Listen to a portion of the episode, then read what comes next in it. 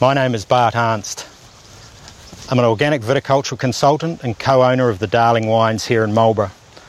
At present I'm standing in the Springwood Vineyard, an organically certified vineyard and it has been for many years.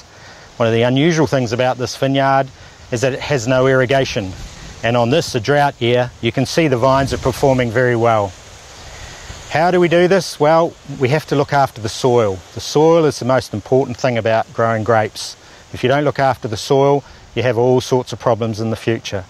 We look at different cover crop species and look to enhance the biology that lives in the soil, making them happy, making the habitat that they feel best that they can operate in. And by doing this, we get healthy vines. And if we get healthy vines, we get great fruit. And if we get great fruit, then we're going to make great wines. The sustainability story is very strong in New Zealand.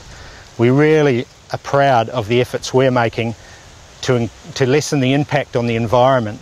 After all, this is a fairly intensive system growing grapes. There's a lot of work done on the ground, so we have to make sure that we're not going to ruin things for future generations. Every process we go through, we analyse it and check whether it is suitable to be doing. If it's been raining, if we don't like to drive on the ground, if it's too hot, we have to do things to alleviate the damage that could be done by heavy machinery, for example. It's all part of the New Zealand story with organics and biodynamics and sustainability.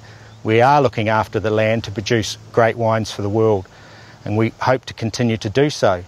As I travel throughout New Zealand as a consultant, I get to meet many people who are following the same examples, and they're all making really good wines and very proud of what they do.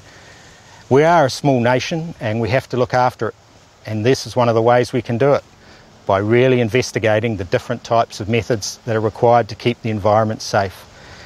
In the meantime, we'll just keep going, making great wines, and hoping you around the world get the opportunity to try them.